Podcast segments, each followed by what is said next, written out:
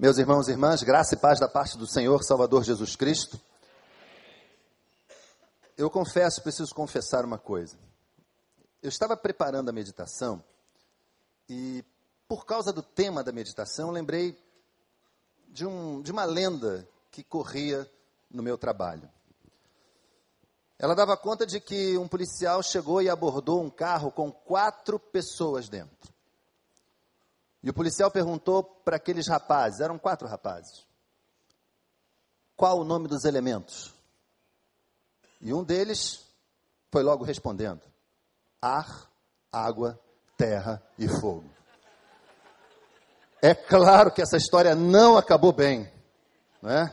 Enfim, por que, que eu lembrei disso? Porque o tema da meditação dessa noite é: Você tem medo de fogo?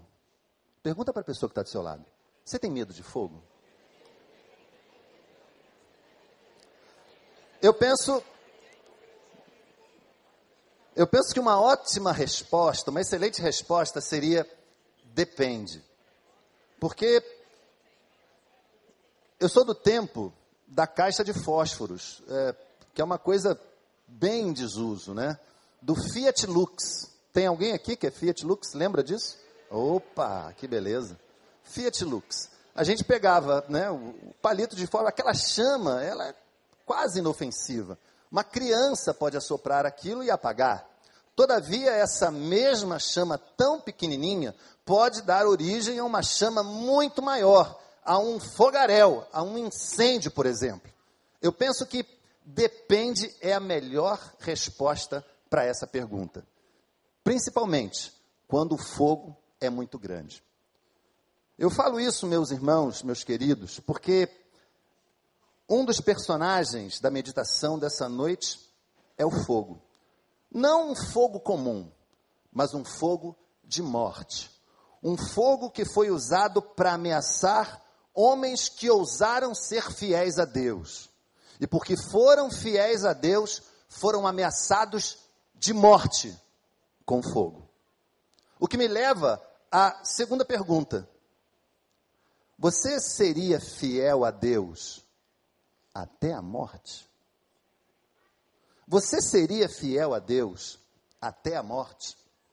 Talvez você que esteja nos visitando hoje não tenha muito a dimensão do que seja isso, mas eu queria que você mesmo que nos visita ponderasse: será que existe um Deus ao qual vale a pena ser fiel até a morte?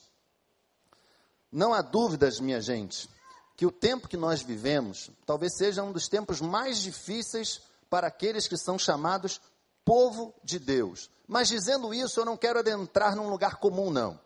Eu não quero falar com você de um senso comum. Senso comum é aquele lugar onde a gente está que a gente não tem opinião.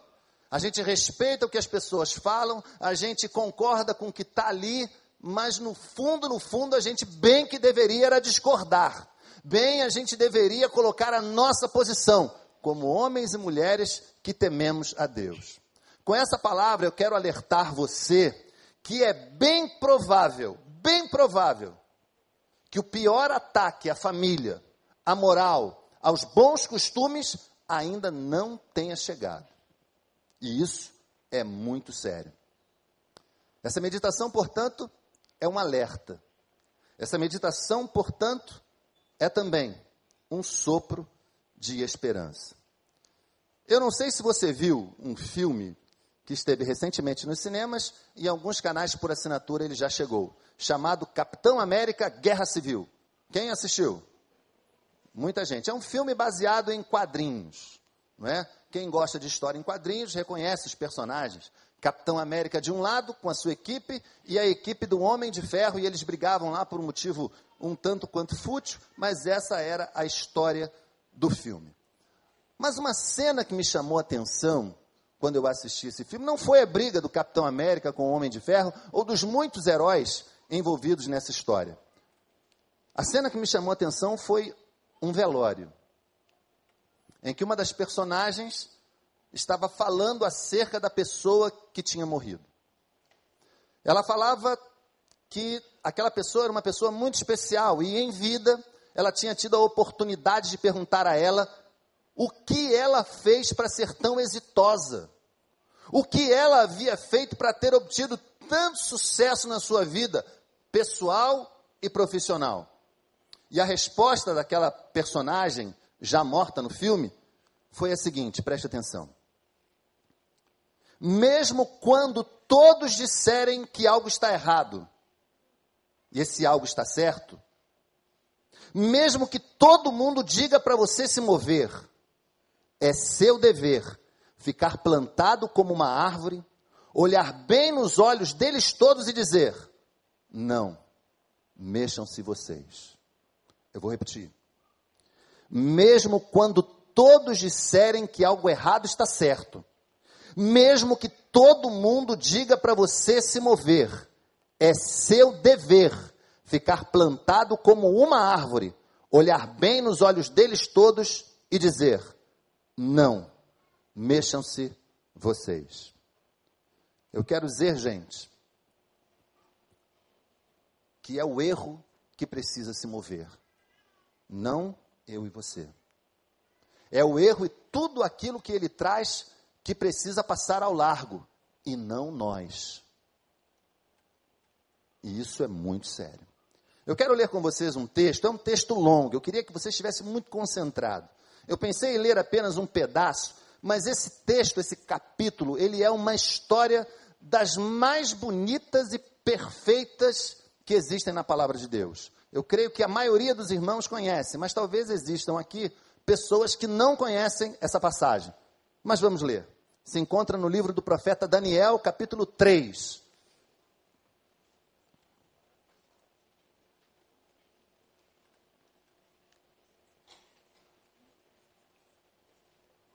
Você está procurando na sua Bíblia, amém? Se não encontrou, misericórdia. Mas vai projetar, viu? Vamos lá, vamos ler o texto. O rei Nabucodonosor fez uma imagem de ouro de 27 metros de altura e 2 metros e 70 centímetros de largura, e a ergueu na planície de Dura, na província da Babilônia. Depois convocou os sátrapas, os prefeitos, os governadores, os conselheiros, os tesoureiros, os juízes, os magistrados e todas as autoridades provinciais para assistirem à dedicação da imagem que mandara erguer. Assim todos eles, sátrapas, prefeitos, governadores, conselheiros, tesoureiros, juízes, magistrados e todas as autoridades provinciais se reuniram para a dedicação da imagem que o rei Nabucodonosor mandara erguer e ficaram em pé diante dela. Então o arauto proclamou em alta voz: Esta é a ordem que lhes é dada, ó homens de todas as nações, povos e línguas. Quando ouvirem o som da trombeta, do pífaro, da cítara, da harpa, do saltério, da flauta dupla e de toda espécie de música, prostrem-se em terra e adorem a imagem de ouro que o rei Nabucodonosor ergueu. Quem não se prostrar em terra e não adorá-la, será imediatamente atirado numa fornalha em chamas. Por isso, logo que ouviram o som da trombeta, do, do pífaro, da cítara, da harpa, do saltério e de toda espécie de música, os homens de todas as nações, povos e línguas prostraram-se em terra e adoraram a imagem de ouro que o rei Nabucodonosor mandara erguer. Nesse momento, alguns astrólogos se aproximaram e denunciaram os judeus, dizendo ao rei Nabucodonosor: Ó oh, rei, vive para sempre. Tu emitiste um decreto, ó rei, ordenando que todo aquele que ouvisse o som da trombeta, do pífaro, da cítara, da harpa, do saltério, da flauta dupla e de toda espécie de música, se prostrasse em terra e adorassem a imagem de ouro, e que todo aquele que não se prostrasse em terra e não a adorasse, seria tirado numa fornalha em chamas. Mas há alguns judeus que nomeaste para administrar a província da Babilônia, Sadraque, Mesaque e Abdinego, que não te dão ouvidos, ó rei, não prestam culto aos teus deuses, nem adoram a imagem de ouro que mandaste erguer. Furioso, Nabucodonosor mandou chamar Sadraque, Mesaque e Abdinego, e assim que eles foram conduzidos à presença do rei Nabucodonosor, ele lhes disse: É verdade, Sadraque, Mesaque e Abdinego, que vocês não prestam culto aos meus deuses, nem adoram a imagem de ouro que mandei erguer? Pois agora, quando vocês ouvirem o som da trombeta, do pífaro, da cítara, da harpa, do saltério e da flauta dupla e de toda espécie de música, se vocês se dispuserem a prostrar-se em terra e a adorar a imagem que eu fiz, será melhor para vocês. Mas se não a adorarem, serão imediatamente atirados numa fornalha em chamas. E que Deus poderá livrá-los das minhas mãos? Sadraque, Mesaque e Abdinego responderam ao rei Ó Nabucodonosor, não precisamos defender-nos diante de ti. Se formos atirados na fornalha em chamas, o Deus a quem prestamos culto pode livrar-nos, e ele nos livrará das tuas mãos, ó Rei. Mas se ele não nos livrar, saiba, ó Rei, que não prestaremos culto aos teus deuses, nem adoraremos a imagem de ouro que mandaste erguer. Nabucodonosor ficou tão furioso com Sadraque, Mesaque e Abdinego que o seu semblante mudou. Deu ordens para que a fornalha fosse aquecida sete vezes mais do que o costume e ordenou que alguns soldados mais fortes do seu exército amarrassem Sadraque, Mesaque e Abdinego e os atirassem na fornalha em chamas. E os três homens, vestidos com seus mantos, calções, turbantes e outras roupas, foram amarrados e atirados na fornalha extraordinariamente quente. A ordem do rei era urgente e a fornalha estava tão quente que as chamas mataram os soldados que levaram Sadraque, Mesaque e Abdinego, e estes caíram amarrados dentro da fornalha em chamas. Mas logo depois, o rei Nabucodonosor, alarmado, levantou-se e perguntou aos seus conselheiros: Não foram três os homens amarrados que nós atiramos no fogo? E eles responderam: Sim, ó rei. E o rei exclamou: Olhem, eu estou vendo quatro homens desamarrados e ilesos, andando pelo fogo, e o quarto se parece com um filho dos deuses. Então Nabucodonosor aproximou-se da entrada da fornalha em chamas e gritou: Sadraque, Mesaque e Abdinego, servos do, Deus Altíssimo, saiam, venham aqui. E Sadraque, Mesaque e Abdinego saíram do fogo.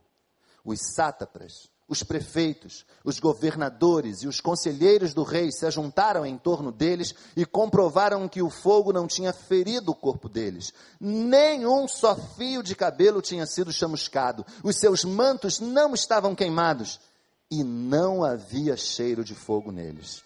Disse então Nabucodonosor: Louvado seja o Deus de Sadraque, Mesaque e Abednego, que enviou o seu anjo e livrou os seus servos. Eles confiaram nele, desafiaram a ordem do rei, preferindo abrir mão da sua vida a prestar culto e adorar a outro Deus que não fosse o seu próprio Deus.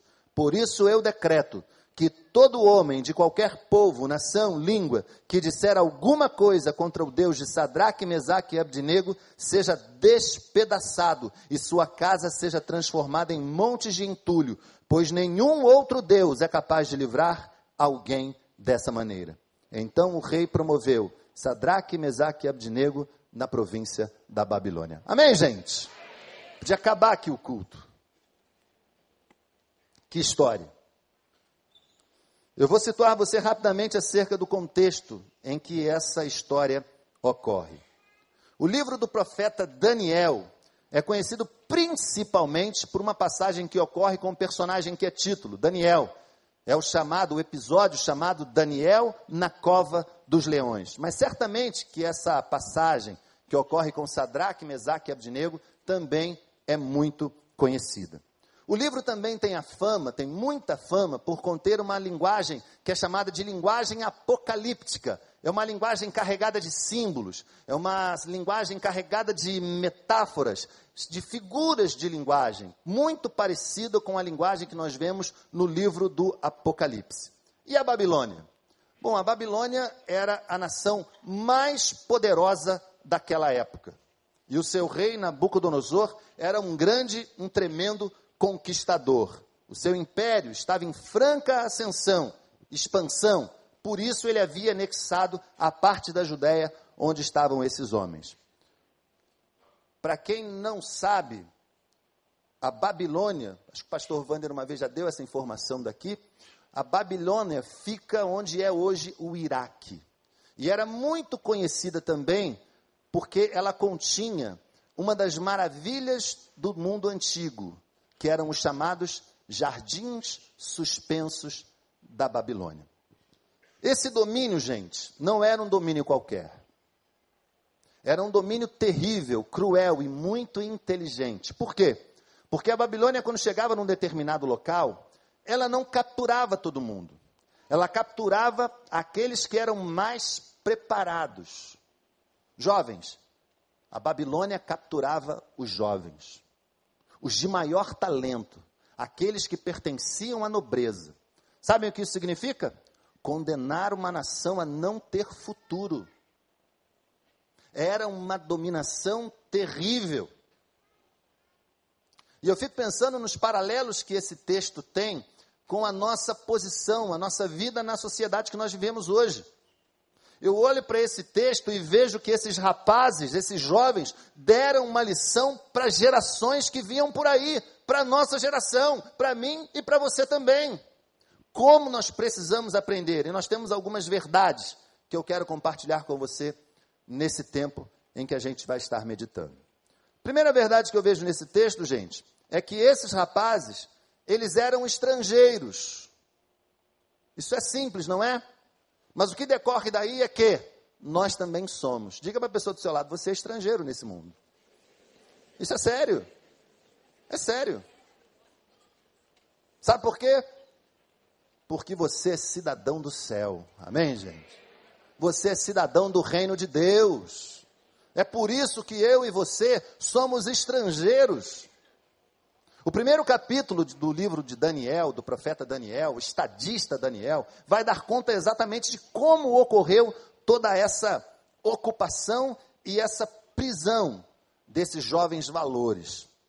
Mas veja, no Novo Testamento, o apóstolo Pedro já nos dava conta de que nós somos verdadeiramente estrangeiros nesse mundo. Escreveu Pedro: Amados, insisto em que como estrangeiros e peregrinos no mundo, vocês se abstenham dos desejos carnais que guerreiam contra a alma. O que Pedro estava reforçando aqui, gente, é que nós verdadeiramente não pertencemos a essa nação. Somos brasileiros, a maioria de nós aqui, talvez um ou outro não tenha nacionalidade brasileira, mas a grande nacionalidade que nós temos é a nacionalidade do reino de Deus. E é isso que nós precisamos ter diariamente, é essa verdade que nós precisamos viver todos os dias. Você está pensando que o Temer é o seu presidente? Que nada. Seu presidente tem nome, é Jesus Cristo. O seu verdadeiro Senhor é Jesus Cristo. É pensando nele que nós vamos trabalhar. No dia que você conseguir fazer isso, o seu trabalho muda completamente. É pensando em honrar o rei que nós devemos sair de casa todos os dias, porque nós não somos cidadãos desse mundo, nós somos cidadãos do reino do Senhor. Gente, isso faz uma diferença tremenda. O escritor aos Hebreus chega a escrever o seguinte: olha que coisa linda. Pois nós não temos aqui nenhuma cidade permanente, mas buscamos a que há de vir, a nova Jerusalém. Amém, gente? Eu quero estar tá lá, você quer? Amém, eu quero. Eu quero estar na Nova Jerusalém. E eu estarei. O que vai acontecer lá é mistério. Uns dizem que a gente vai cantar a beça. Eu acho que deve ter coisa também tão interessante quanto. Mas eu quero estar lá. Eu quero ver como vai ser. Sadraque, Mesaque e Abdinego foram educados segundo os valores da Babilônia. Quer ver uma coisa terrível dessa ocupação? Eles eram educados segundo os valores da Babilônia durante três anos. Sabem para quê? Para depois servirem a Babilônia. Olha que coisa. Aqueles rapazes cumpriram exatamente esse ciclo, mas eles não se contaminaram com os valores da Babilônia. Eles não se contaminaram, gente, nem com a comida da Babilônia. E o mais impressionante, eles foram inspecionados. Eles não quiseram comer as comidas que eram servidas. E eles foram comparados com outros rapazes que comeram as comidas oferecidas pela Babilônia. E sabe qual foi o resultado? Eles estavam mais formosos, mais bonitos do que todos os outros. Sabem por quê? Porque faziam isso para honrar o nome do Senhor. Olha que coisa impressionante. Tendo sido criados nós agora, pensa em você tendo sido criado sob a égide dos valores morais que estão por aí, tendo sido criado sob a égide que está aí, que nós vivemos diariamente aqui no Rio de Janeiro, no Brasil e no mundo. Você serve a quem? Você vive para servir ao Rio de Janeiro? Ao Brasil? Ao Temer? Ou vive para servir o rei? Essa é uma boa pergunta, porque tanto eu quanto você não pertencemos a esse lugar.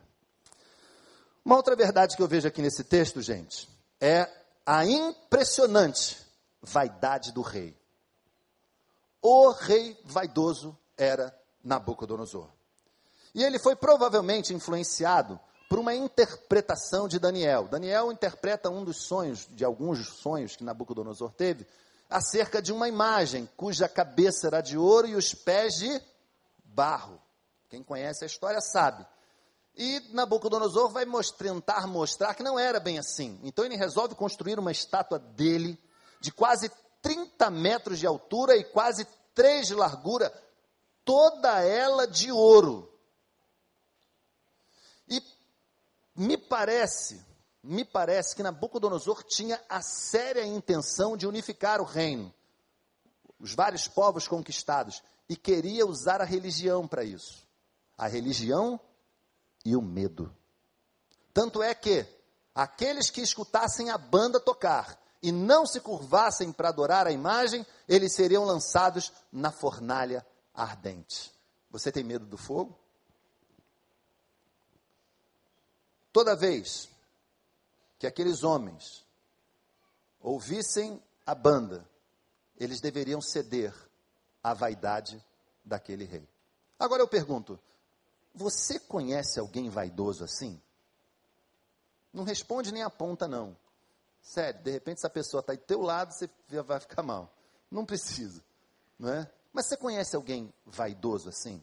Você conhece alguma coisa que ouse ser vaidosa. E quando eu digo isso, gente, eu digo de estruturas organizacionais, estruturas de ensino, estruturas políticas, que se acham.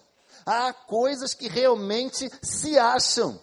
E isso, gente, é mais comum do que a gente imagina pessoas que se acham tão especiais, pessoas que se acham tão boas, que não admitem pessoas do seu lado que não pensam a mesma coisa, não dão opção, ninguém pode discordar. Você conhece alguém tão vaidoso assim? Eu quero dizer para você que a vaidade é algo extremamente perigoso. É perigoso para o vaidoso e é tão perigoso quanto para as pessoas que seguem a pessoa vaidosa, porque há seguidores. Há pessoas que gostam, que se admiram. Há pessoas que veneram a vaidade. Isso é terrível. Há um livro na palavra de Deus em que a vaidade é um dos assuntos principais, o livro do Eclesiastes. É um livro de sabedoria. Lá no início do livro está escrito assim, gente, olha só: vaidade de vaidades, tudo é vaidade. Sabe o que isso significa? Que sem Deus todas as coisas são vaidade. Quando nós não reconhecemos o talento que há em nós como vindo de Deus, é vaidade. O músico que toca, toca para a honra e glória do Senhor. Aquele que evangeliza, e evangeliza bem, ele consegue fazer aquilo com poucos, ele o faz não para a glória dele, ele faz para a honra e glória do Senhor. Vaidade de vaidades, tudo é vaidade se não for para o Senhor, gente, é vaidade. A vaidade é um perigo. E eu sou do tempo, eu falei da caixinha de fósforo, né? Eu, eu, eu lembro do Advogado do Diabo. Quem lembra desse filme? Ah, tem uma turma que não viu. Eu, eu recomendo esse filme. Vai ver. É um filme com Al Pacino e Ken Reeves, né? o, o do Matrix. Vou dizer uma coisa para você: sabe de quem é a última palavra no filme? É do personagem do Alpatino. E ele interpretava? Ele interpretava o capiroto, isso mesmo. É. Ele interpretava o capiroto. Sabe o que ele diz no finalzinho do filme, com a câmera assim bem na cara dele? Ele é um cara que foi encontrado no banheiro lá pelo personagem do Ken Reeves, ele se transforma, volta a ser o Alpatino e diz para a câmera assim: vaidade meu pecado preferido. Os vaidosos existem. Há pessoas de todo tipo. E a vaidade é um perigo real. Tome cuidado. Uma outra verdade que eu vejo aqui nesse texto, gente, é que os inimigos da fé estão por todo lado. E eles estão de olho em você. Os inimigos da fé estão por todo lado e estão de olho em você. Não demorou muito para que a postura de Sadraque, Mesaque e Abdinego fosse percebida e denunciada. Lá como cá, existem pessoas, existe aquele tipo de gente que parece ganhar a vida falando dos outros. Você conhece alguém assim? Aqui não, né? Que a gente costuma dizer. Aqui na nossa igreja não. Lá, em algum lugar. Você conhece alguém assim? Que adora, sabe, a fofoca? Gente, a fofoca é um perigo. E o fofoqueiro, olha, eu ouvi falar, não sei se é verdade, que quando o fofoqueiro vai à praia, ele volta com a língua bronzeada. Não sei. Já pensou nisso? Ele gasta tanto falando dos outros ali que ele volta com a língua bronzeada. Agora, deixa eu falar uma coisa para você da fofoca, que talvez você não saiba. A fofoca não é só quando você inventa uma história a respeito de alguém, não. É também fofoca quando você fala acerca de um fato que eventualmente é verdadeiro. Aconteceu com uma pessoa, sem a autorização dessa pessoa e com o propósito de prejudicar. É aquela história de tirar um texto do seu contexto. E quando você vê aquilo já cresceu e já se tornou um câncer. Não tem como, gente, fofoca e maledicência gerarem coisa boa. E como aqueles três jovens não se curvaram à estátua de ouro, eles foram denunciados. A maneira como você vive a sua vida cristã diz muito acerca de quem você é. Isso é muito sério. Mas muito sério mesmo. E Deixa eu dizer uma coisa aqui também assim, não é um aviso, mas é uma palavra. Receba da melhor maneira possível. O bom testemunho cristão, ele traz incômodo ao redor. Ele incomoda. Porque se em meio a desonestos você é honesto, isso incomoda, amém? Isso é sério, gente. Se em meio a mentirosos você não abre mão da verdade, isso incomoda. As pessoas te chamam de certinho, de metido, de metida, e por aí vai. Se em meio a outros estudantes que colam, vamos aproveitar o Enem, você é aquele que não abre mão de estudar todo dia, de repente até altas horas, mas você não cola. Isso incomoda. Você quebra a corrente, quebra a firma, né? Não é o que dizem? e você começa a incomodar. Se você é daqueles que, no meio dos fofoqueiros, você se recusa a passar adiante qualquer tipo de informação desse tipo, isso incomoda. Agora, se você não está incomodando ninguém, deve ter alguma coisa errada. Se as pessoas continuam fazendo todas essas coisas perto de você, livremente, você não está nem aí, desculpe, você tem que falar que não compactua com isso e prefere que essas coisas não aconteçam perto de você, porque você é cidadão do reino do céu. Você não abre mão de dar um bom testemunho do Senhor. Gente, foi o temor e o amor a Deus que fizeram Sadraque, Mesaque e Abdinego não se curvassem. A boa pergunta é: quantas vezes, quantas são as situações, quais são elas em que a gente tem se curvado? Em que a gente tem permitido que todo esse mal fique perto da gente? Os inimigos da fé cristã, minha gente, eles serão sutis. Em alguns momentos eles parecerão até amigos. Em alguns momentos eles parecerão aquela boia no oceano, aquela que vai te salvar. Isso é um perigo. Recentemente eu comecei a reler a história da igreja do pastor Show.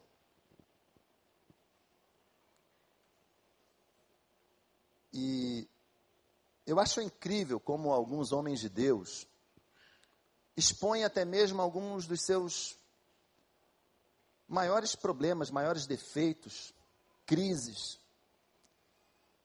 E o homem que hoje é pastor de uma igreja que tem mais de um milhão de pessoas, começou com uma igreja que tinha só cinco pessoas. Ele, uma pastora e os três filhos dela.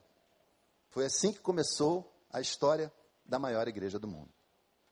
Mas ela não começou com um milhão de pessoas, com o templo que tem hoje, com o trabalho que tem hoje. Ela começou com muita dificuldade.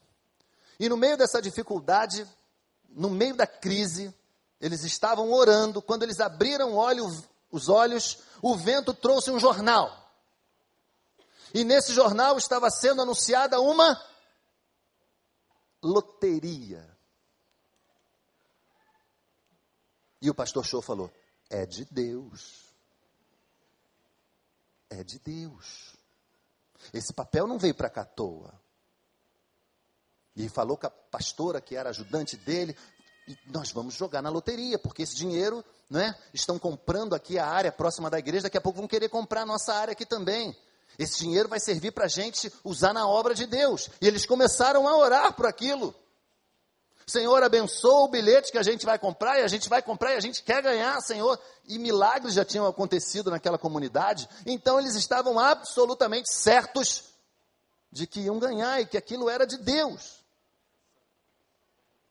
Pois veio o dia do resultado da loteria. E meus irmãos, incrível. Sabem o que aconteceu? Sabe, irmã? Ele? Não, não ganhou não. Não, não ganhou não. Nem perto. Mas nem poderia, gente. Porque quando a gente joga na loteria, como jogou lá o Pastor Show, e aprendeu da maneira mais dura possível, a gente diz que a nossa confiança em Deus é parcial. A gente está dizendo para as pessoas que a gente confia num jogo de azar, de números e letras e bolas e um monte de coisa. É por isso que a gente não joga na loteria. E aquele homem ficou se lamentando. E ele foi para uma área um pouquinho mais alta e ficou orando a Deus e pedindo perdão a Deus, sabe, pela pouca fé que teve. Pela fé tão frágil que ele teve a ponto de confiar numa loteria. E Deus falou com eles assim: Olha para frente. Você está vendo? Senhor, estou vendo, estou vendo a cidade. Repara no prédio ali do cinema. Estou reparando. Quantos andares tem aquele prédio? Dois andares, Senhor.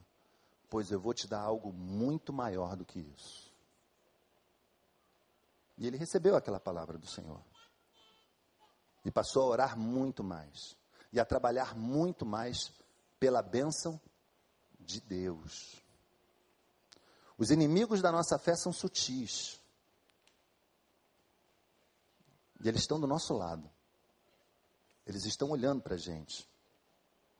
Tome cuidado. Peça a Deus discernimento para perceber cada um deles. Quarta verdade, boa verdade que eu percebo aqui nesse texto, gente, é que não é possível ser transigente com o erro e com o escândalo, mesmo que custe a nossa vida.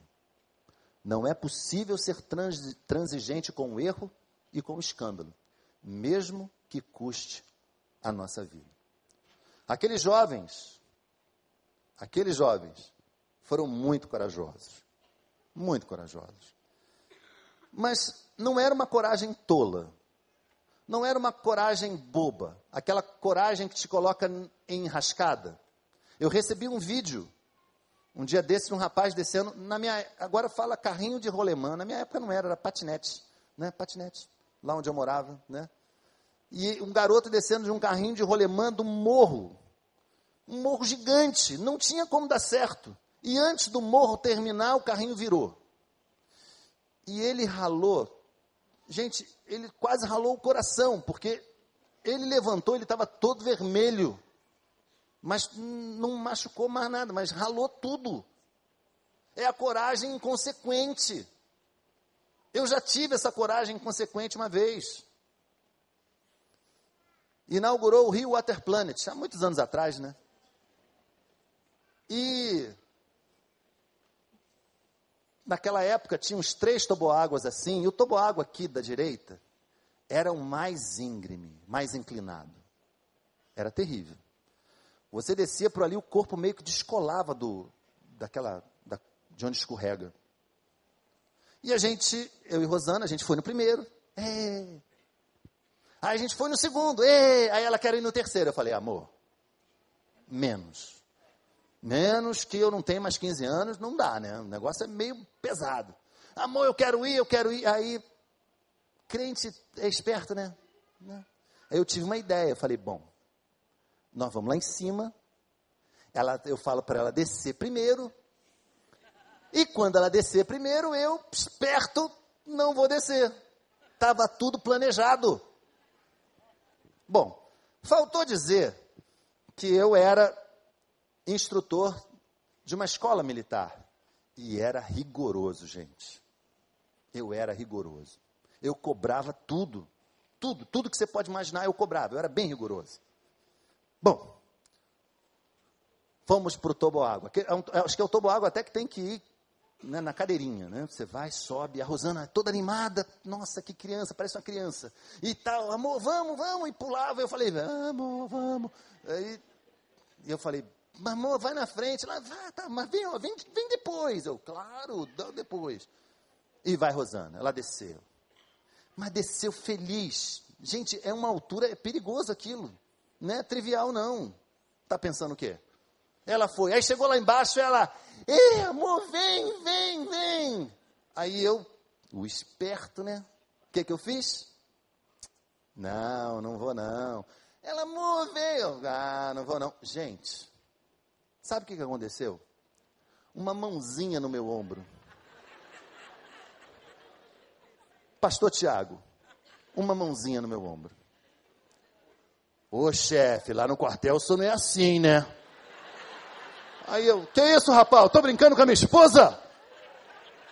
Meus irmãos, eu tive que descer, que eu não podia pagar aquele mico. Eu desci com medo, apavorado. Mas fui. Eu não morri, graças a Deus, estou aqui. Mas é a coragem inconsequente. Aqueles rapazes, não, não, sinceramente, eles não tinham isso. A coragem deles vinha do Senhor.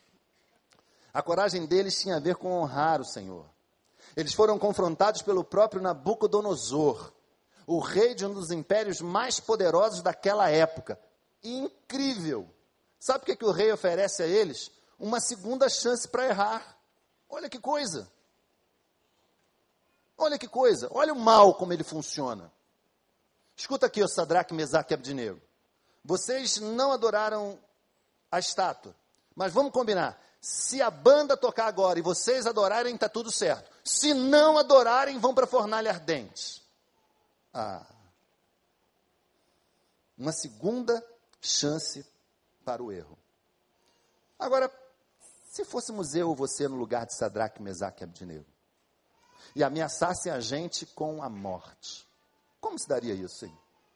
Será que você seria fiel ali, permaneceria fiel? Ou faria a oração esperta, como eu achei que tinha sido? Senhor, só dessa vez eu vou te negar. Mas é porque eles estão me ameaçando. Eu, eu prometo que eu vou ser fiel daqui para frente. Será que você agiria desse modo? Ou agiria com a tenacidade e a coragem daqueles rapazes. Agora veja, talvez você esteja pensando, pastor, isso é coisa do, do Antigo Testamento. Ah, não é não.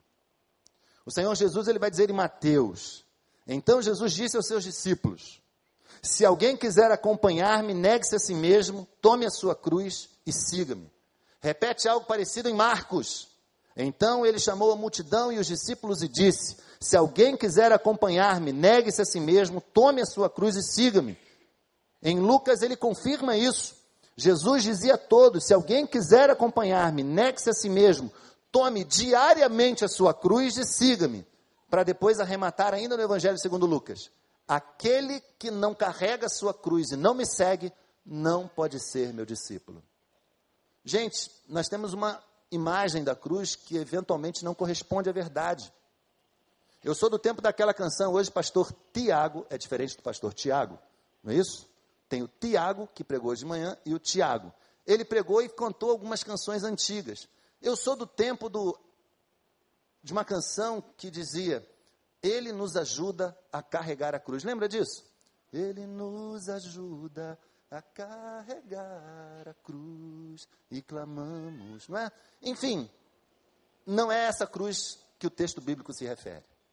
Essa cruz da canção, uma metáfora para as dificuldades da vida, para as crises da nossa existência.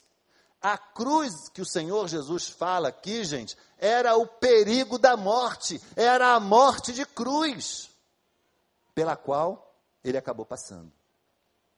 O que Jesus estava dizendo para aquelas pessoas era o seguinte: olha, vocês querem me seguir? Pois fiquem sabendo que me seguindo, vocês podem experimentar a morte, vocês podem morrer por causa disso. Eu não sei se vai ser arriscado para você. Eu não sei se você vai ser ameaçado. Eu não sei, muito menos, se você vai parecer o bobo da turma. Eu não sei, sinceramente, se você pode perder o prestígio. O que eu sei é que você e eu não podemos abrir mão do Senhor nas nossas vidas. Amém, gente? Nós não podemos abrir mão do Senhor na nossa vida. Nós somos do Senhor, amém? Nós somos do Senhor. Custe o que custar. A penúltima verdade que eu vejo nesse texto é que Deus se manifesta em tempos obscuros. A Bíblia, a palavra de Deus, gente, ela traz muitos milagres. Muitos milagres. Os nossos rapazes, depois de um vigoroso enfrentamento diante do rei e da negativa de ceder à vaidade de Nabucodonosor, são condenados à fornalha ardente. Você tem medo do fogo? Eles tinham tanta certeza, tanta certeza daquilo que estavam fazendo, que eles disseram face a face ao rei da nação mais poderosa daquela época: Nabucodonosor, a gente não precisa se defender diante de você, não. O nosso Deus, a quem prestamos culto, ele pode nos livrar. Mas se ele não nos livrar, se não for a vontade dele, fique sabendo você que nós não vamos prestar culto a essa imagem, nem a você. Quanta lição, né, gente? Eles não sabiam o que ia acontecer mas eles sabiam que Deus estava no controle daquela situação. O que, que, a mente natural pensaria de uma circunstância como essa, gente? Imagina, enfrentaram um rei, foram condenados à fornalha ardente. Aliás, Nabucodonosor fica tão irado que esquenta a fornalha sete vezes mais, matando com as chamas os soldados que levaram Sadraque, Mesaque e Abdinego. A mente natural pensa que é o fim, é na verdade. A mente natural pensa que é a morte, mas Deus tinha outros planos. Apesar de fortemente amarrados, apesar de todo o calor das chamas, apesar da suposta morte certa, Deus tinha outros planos para aqueles rapazes. E é o próprio rei que percebe algo diferente. Quando ele olha para a fornalha, ele não vê mais três, ele vê quatro, e um parecido com um filho dos anjos. Eles não estavam mais amarrados, mas caminhando livremente. Deus tinha outros planos. Eu quero dizer para você uma coisa. Deus também tem outros planos para você. Talvez você esteja na maior das fornalhas. Talvez o seu testemunho cristão tenha levado você ao limite. E você esteja pensando que agora é o fim. Não. Deus também tem outros planos para você. Assim como ele agiu na vida desses rapazes, ele pode agir na sua vida também. Na vida da sua família, na vida daquela pessoa que você tem em alta conta e que você intercede tanto, Deus tem planos para você. Você precisa confiar nele. Você precisa de coração depositar a sua esperança no Senhor, porque agindo Deus ou não, Ele tem todo o poder e o controle de todas as coisas. O profeta Jeremias diz que Deus tem planos a nosso respeito. E os planos de Deus são de nos fazer prosperar. Você pode dizer amém? amém. Olha que coisa boa. Os planos de Deus para nós são planos de nos fazer prosperar, de nos dar esperança e um futuro. Porque Ele é Deus. Ele pode fazer isso por você, como fez com aqueles rapazes. Gente, Deus sempre se manifesta. A última grande verdade que eu percebo de tantas, claro que há muito mais, é o poder do bom testemunho. Preste atenção nisso. É o poder do bom testemunho. O rei, então, surpreso com o que estava acontecendo, ele chama Sadraque, Mesaque e Abdinego para fora da fornalha. E eles vão. O vestido deles não foi queimado. A pele dele não foi ferida, deles não foi ferida. E uma das coisas que mais me impressionou quando eu li esse texto, eles não tinham nem cheiro de fumaça. Eles não tinham sequer cheiro de fumaça. E aquilo tocou tão profundamente o rei, o rei da nação mais poderosa daquela época, que ele mesmo reconhece: esses jovens preferiram me enfrentar, eles, esses jovens preferiram enfrentar a morte do que negar o seu Deus. Então Nabucodonosor ele emite um novo decreto. Esse decreto proibia qualquer homem de raça, língua e nação de falar mal do Deus de Israel. E mais, ainda promoveu Sadraque, Mesaque e Abdinego a altos postos da hierarquia da Babilônia. Amém, gente? Essa é ou não é uma das maiores histórias da Bíblia, gente? É ou não é uma das histórias que a gente precisa olhar para ela e tomá-la todos os dias como exemplo? O grande segredo, escuta aqui, preste atenção, preste muita atenção.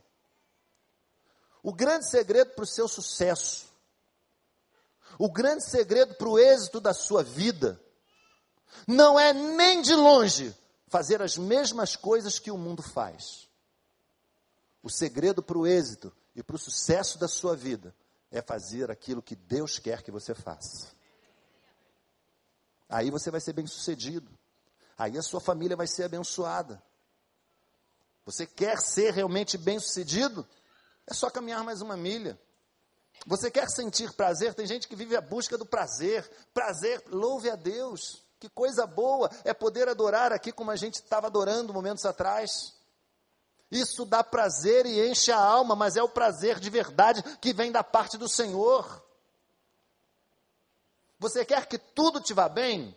Honra teu pai e tua mãe. A Bíblia está aí, gente. É só seguir.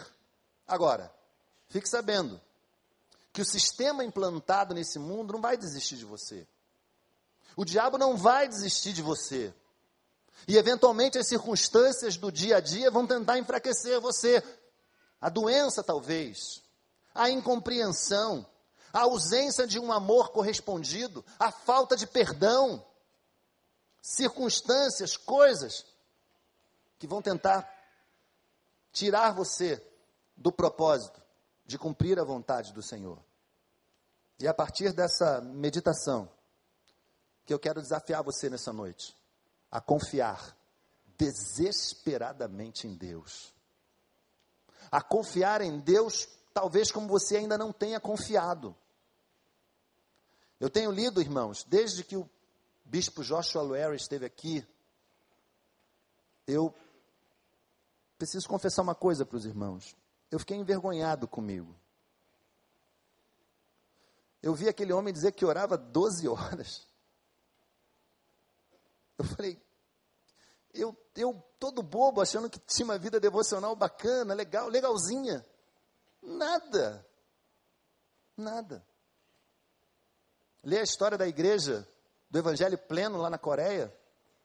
O homem ora até as duas horas, às quatro ele acorda para orar de novo. E a gente acha que não tem tempo para orar. E aí a gente vê as maravilhas acontecendo na vida de determinadas pessoas, a gente precisa saber por quê. Porque essas pessoas estão fazendo aquilo que Deus quer para elas.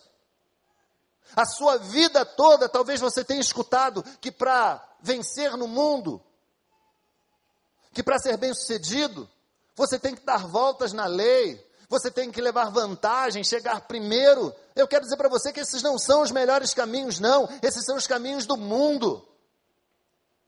Para ser bem-sucedido, você precisa confiar no Senhor. E você não pode sair daqui nessa noite tendo dúvidas sobre isso. Não pode. Essa é a noite de você dizer para a doença: doença, Deus está no controle. Essa é a noite de você dizer para o desemprego: desemprego, Deus está no controle. Essa é a noite de você dizer para o seu contador: contador, a minha declaração do imposto de renda vai honrar o Senhor esse ano, porque Ele está no controle. Essa é a noite de você dizer para as questões familiares que você está enfrentando, que Deus está no controle. Essa é a noite de você dizer para a fornalha ardente da sua vida: Deus está no controle. Meus irmãos e irmãs, e porque Deus está no controle, milagres podem acontecer, amém? Você crê nisso? Porque Ele está no controle, perdão pode ser derramado aqui nessa noite. Talvez pessoas tenham entrado aqui com a amargura da ausência de perdão. Não conseguem perdoar e também não conseguem pedir perdão. Deus pode nessa noite abençoar você com aquilo que você quer, ou não, mas Ele sempre estará no controle. Você tem medo de fogo?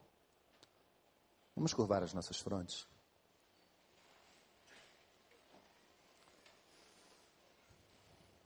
Nós vamos sair daqui nessa noite para transformar o mundo, gente. Nós vamos sair daqui nessa noite bradando contra a desonestidade que existe por aí. Nós vamos sair daqui nessa noite sendo gentis quando todos forem ignorantes. Nós vamos sair daqui nessa noite pedindo desculpas, sem ficar mal com isso. Nós vamos respeitar as leis. Nós vamos dar um bom testemunho. Acreditando sinceramente que através desse testemunho, pessoas cheguem ao conhecimento do Senhor. Por isso eu quero desafiar você a assumir esse compromisso diante de Deus. Senhor, eu quero mudar a minha vida. Eu não quero mais viver uma vida de lampejos. Eu não quero viver mais uma vida em que num momento eu estou muito bem e no outro eu estou tão distante. Eu quero viver uma vida que testemunhe do teu amor.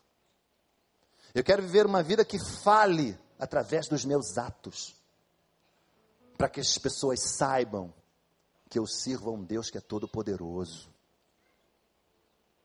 Nós vamos sair daqui, gente, com um compromisso de mudar a história desse lugar. Nós estamos clamando por avivamento. Nós estamos orando por avivamento. Nós estamos jejuando por avivamento. E ele começa em você. Ele começa no seu compromisso. Ele começa na sua vida. Se você entende dessa forma, se você entende que você pode ser essa pessoa compromissada, Vem aqui à frente. Nós vamos orar juntos. Saia do seu lugar. Deixe o Senhor usar você. Fale com ele: Senhor, eu estou aqui, eu vou lá. Eu vou assumir esse compromisso.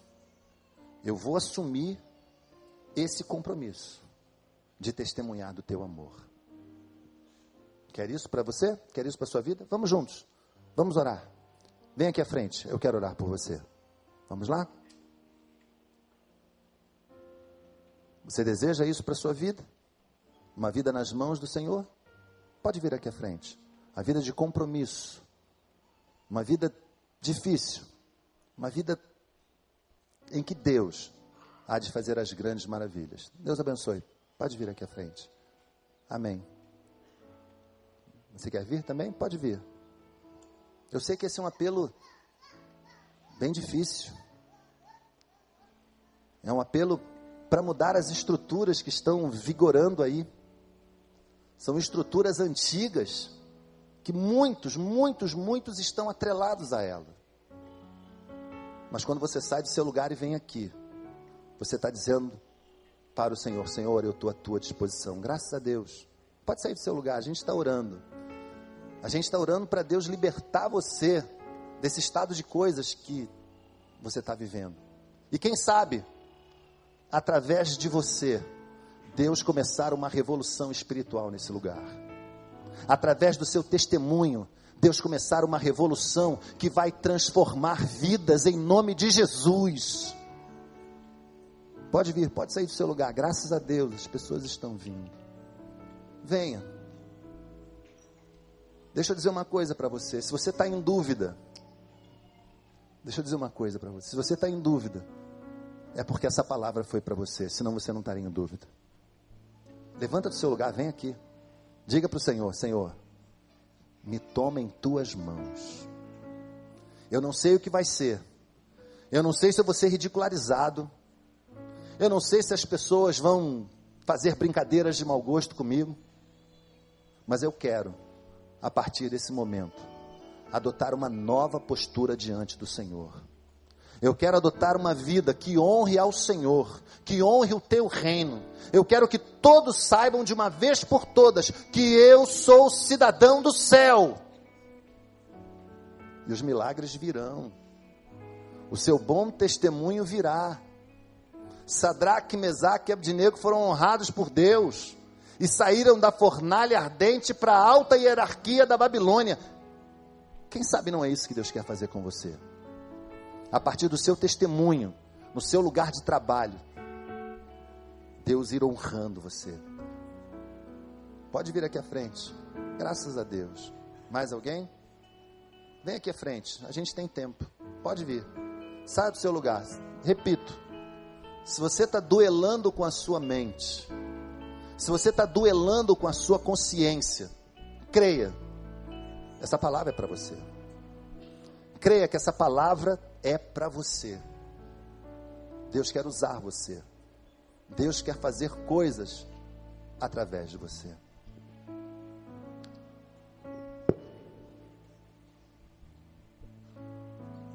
Deixa eu fazer uma outra pergunta aqui. Talvez existam pessoas aqui que não têm uma experiência ainda com o Senhor, que ainda não conhecem a Jesus como seu Salvador. Talvez você esteja ouvindo tudo isso e pensando: poxa, mas eu não conheço, mas eu, de alguma maneira, o Espírito está me incomodando. Sai do seu lugar e vem aqui, eu quero orar por você também. Quem sabe, não é você que o Senhor vai usar. Quem sabe não é essa sua disposição que o Senhor vai honrar para fazer uma transformação na nossa nação. Você quer sair do seu lugar e vir aqui? Pode vir. Pode vir. Se não, nós vamos orar. Deus de amor e Pai querido. Nós louvamos o teu poderoso nome, Senhor porque tu és o Deus de Sadraque, Mesaque e Abdinego, mas também é o nosso Deus.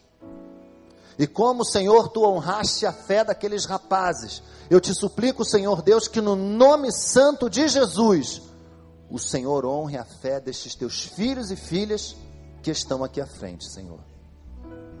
Este foi um apelo muito difícil, Pai. É um apelo para uma tomada de compromisso tremenda. Mas eles saíram dos seus lugares e vieram aqui apenas e tão somente porque confiam no Senhor. E eu te suplico, Pai, que através deles, através deles, do testemunho deles, do poder do Senhor, através deles, novas coisas comecem a acontecer, ó Deus. Milagres comecem a acontecer, Senhor que eles possam orar impondo as mãos e pessoas serem curadas em nome de Jesus, ó Deus. Que através do testemunho deles, Senhor Deus, o diabo seja retraído ao seu devido lugar, ó Deus. Que através do testemunho deles, Senhor Deus, pessoas sejam abençoadas e cheguem ao conhecimento de Jesus, ó Pai. Usa teus filhos, usa, Senhor Deus, age com poder e glória na vida deles, Senhor. Eu tenho absoluta certeza, Pai, de que é isso que o Senhor espera de nós. Homens desejosos de te servir, homens desejosos de cumprir o teu propósito. Olha para essas pessoas, Pai, e as abençoa em o nome de Jesus. Nós oramos agradecidos, felizes, em nome de Jesus. Amém. Deus abençoe vocês, em nome de Jesus.